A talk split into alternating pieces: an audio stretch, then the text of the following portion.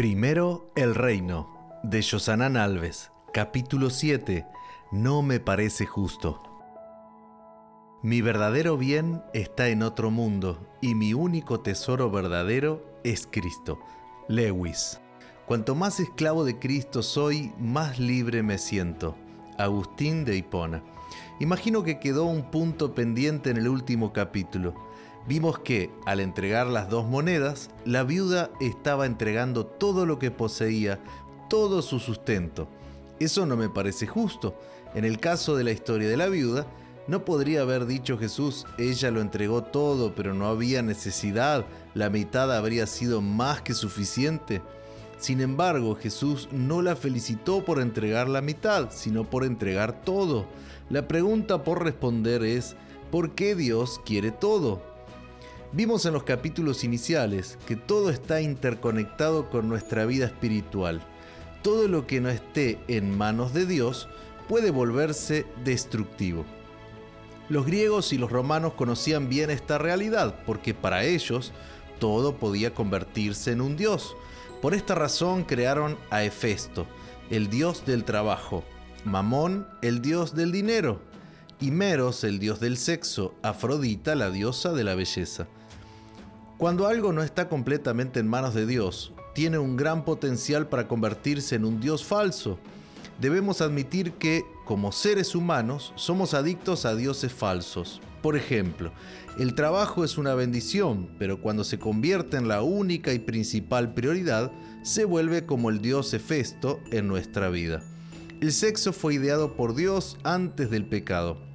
Pero cuando no seguimos el estándar establecido por Dios para nuestra sexualidad, se convierte en un Dios falso como Himeros. El cristianismo no tiene nada en contra de la belleza, porque Dios es el artista de toda la belleza que existe en el universo. Pero cuando la búsqueda de la belleza se convierte en la prioridad y el principal objetivo de la vida se vuelve como la falsa diosa Afrodita, Cualquiera de estos dioses falsos puede destruir nuestra vida espiritual.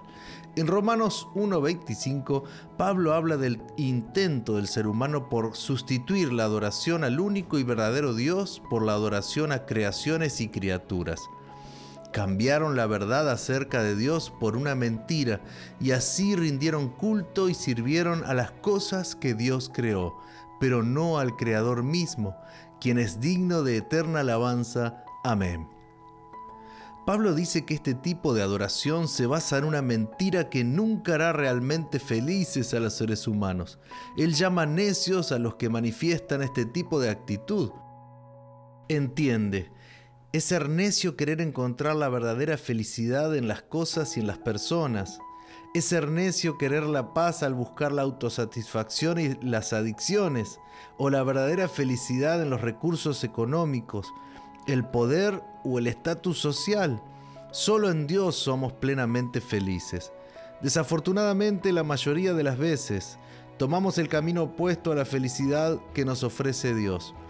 Como dijo Lewis, la historia de la humanidad es la larga y terrible historia del hombre que trata de encontrar a alguien que no sea Dios para hacerlo feliz. La Biblia presenta varias historias que nos muestran cuán destructivos son los dioses falsos.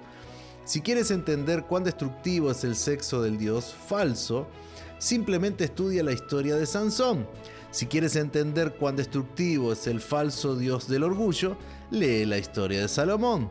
Si quieres entender cuán terrible es la envidia del dios falso, lee la historia de Anás y Caifás. La Biblia también nos presenta historias extraordinarias de personas que, con la ayuda de Dios, vencieron a dioses falsos. José venció al dios del sexo, Saqueo venció al dios de la codicia, David venció al dios de la venganza. Mi madre solía decir que hay dos formas de aprender en la vida.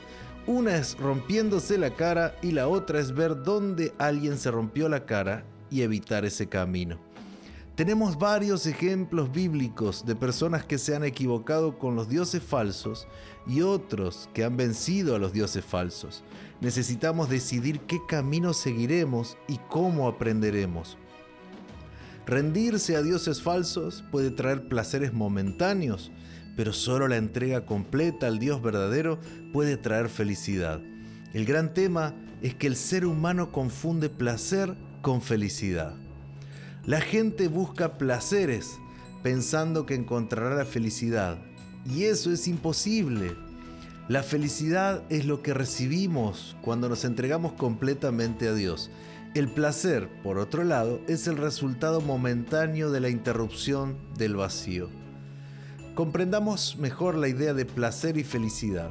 Una persona se siente muy vacía y al buscar llenar ese vacío, busca placer en una adicción. Por poco tiempo la sensación de vacío desaparece y ella lo interpreta como felicidad. Pero cuanto la adicción desaparece, vuelve a sentirse vacía. Luego busca la adicción nuevamente para llenar la sensación de vacío que ha regresado. De hecho, el vacío nunca se fue, solo fue interrumpido por unos momentos. Pero eso mismo, la gente busca la promiscuidad, el entretenimiento, la glotonería y el consumismo, entre otros, y con cada nueva búsqueda de placeres momentáneos aumenta la insatisfacción y la dosis de placer necesaria para llenarla se hace más grande, generando un ciclo destructivo. Solo Dios puede llenar completamente este vacío y proporcionar la felicidad y la paz que permanecen, incluso cuando surgen las dificultades. Solo Dios puede ofrecer una paz que sobrepasa todo entendimiento. Un día escuché a un amigo decir que antes de conocer a Cristo le aterrorizaba la salida del sol. Me explicó que era en ese momento, cuando regresaba de la discoteca y se daba cuenta del terrible vacío que lo esperaba sin embargo, ahora al participar en un culto a la madrugada, por primera vez no tuvo miedo de la salida del sol, porque cuando regresó a casa, la alegría de la presencia de Cristo lo llenaba por completo. Volvamos a la pregunta inicial, ¿por qué Dios quiere todo? La respuesta es porque esa es la única forma posible de que la humanidad sea feliz. Necesitamos entender que Dios no nos pide que entreguemos nada que realmente nos haga felices. Solo pide que demos exactamente lo que está impidiendo nuestra plena felicidad. Reflexiona en esta cita tan extraordinaria del libro El Camino a Cristo. El hombre hace el mayor perjuicio e injusticia a su propia alma cuando piensa y obra de un modo contrario a la voluntad de Dios. Ningún gozo real puede haber en la senda prohibida por el ser que conoce lo que es mejor y planifica para el bien de sus criaturas. La senda de la transgresión es la senda de la miseria y la destrucción. Es un error dar cabida al pensamiento de que Dios se complace en ver sufrir a sus hijos. Todo el cielo está interesado en la felicidad del hombre. Nuestro Padre Celestial no cierra las avenidas del gozo a ninguna de sus criaturas. Los requerimientos divinos nos llaman a reunir todos los placeres que traen consigo sufrimiento y desilusiones, los cuales nos cerrarán la puerta de la felicidad y del cielo. Todo el cielo está interesado en la felicidad del ser humano. ¿Alguna vez te has detenido a pensar en ello? Solo la entrega completa forma un cristiano completo. La mejor manera de eliminar a los dioses falsos es entregarse completamente a Dios en todos los aspectos de la vida. La mejor manera de matar al Dios de la vanidad es vestirse con modestia y no usar adornos. La mejor manera de matar al Dios del egoísmo es compartir generosamente lo que tenemos. Uno de los dioses falsos más destructivos es el Dios de la codicia y la búsqueda desenfrenada del dinero. Por eso Jesús declaró, nadie puede servir a dos amos, pues odiará a uno y amará al otro. Será leal a uno y despreciará al otro. No se puede servir a Dios y estar esclavizado al dinero. Algunas versiones traducen mamón como riqueza, porque eso es lo que representa. El autor Richard Foster dice, sin duda el dinero tiene muchas características de divinidad. Promete seguridad, puede inducir a la culpa, ofrece libertad, da poder y parece omnipresente. Más siniestro que cualquier otra cosa, sin embargo, es el hecho de reclamar omnipotencia. La fidelidad y la generosidad son la mejor manera de matar al Dios de la codicia. Por eso Dios no quiere una parte de nuestros recursos económicos, lo quiere todo. Puede que te estés diciendo, pastor, pero ¿no dice la Biblia que solo Dios quiere diezmos y ofrendas? La respuesta es no. No hay un solo versículo en toda la Biblia que Dios solo requiere diezmos y ofrendas. Dios siempre quiso todo. Los diezmos y las ofrendas son solo una forma en que Dios nos enseña que todo le pertenece. Cuando alguien devuelve el 10%, está admitiendo que el 100% le pertenece a Dios y que el 10% es solo un recordatorio de que Él es el dueño de todo. Si aprendiste que cuando recibes 100 solo necesitas devolver el diezmo y tal vez el 10 de ofrenda y que los 80 restantes te pertenecen, debo decir que aprendiste mal. Cuando recibo 100, los 100 pertenecen a Dios y Dios quiere los 100. Cuando llevo el 10% de los diezmos y las ofrendas a la iglesia, necesito decir, Señor, lo que queda en mis manos sigue siendo tuyo, ¿cómo debo usarlo? ¿En qué debería invertir? Por lo tanto, los diezmos y las ofrendas se convierten en la línea de partida de la fidelidad y no en la línea de llegada. Debido a esta falta de comprensión, muchos compran lo que no necesitan y gastan lo que no pueden. Cuando aprendemos que todo pertenece a Dios y lo más importante, cuando vivimos esta realidad, nuestra vida financiera glorificará a Dios y encontraremos el equilibrio.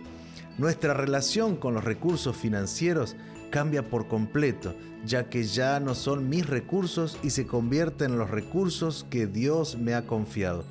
La pregunta que se debe hacer no es cuánto de mi dinero debo darle a Dios, sino cuánto del dinero de Dios debo guardar. Un día el predicador John Weasley recibió la noticia de que su casa había sido destruida por un incendio. La gente esperaba ver preocupación y desesperación en su rostro, en cambio respondió con calma, mi casa no se quemó, la casa del Señor se ha quemado, una responsabilidad menos para mí. Es liberador y desafiante la percepción de que todo pertenece a Dios y debo entregarlo todo a su cuidado. Dado que todo es suyo, debo confiar en que Él guiará todos los aspectos de mi vida financiera, incluso cuando haya momentos de escasez, desempleo o disminución de ingresos. En este punto quiero invitarlos a tomar la decisión de entregar todo al cuidado y la dirección de Dios, sin reservas. Pídele en oración que te ayude a matar los dioses falsos que controlan los diversos aspectos de tu vida.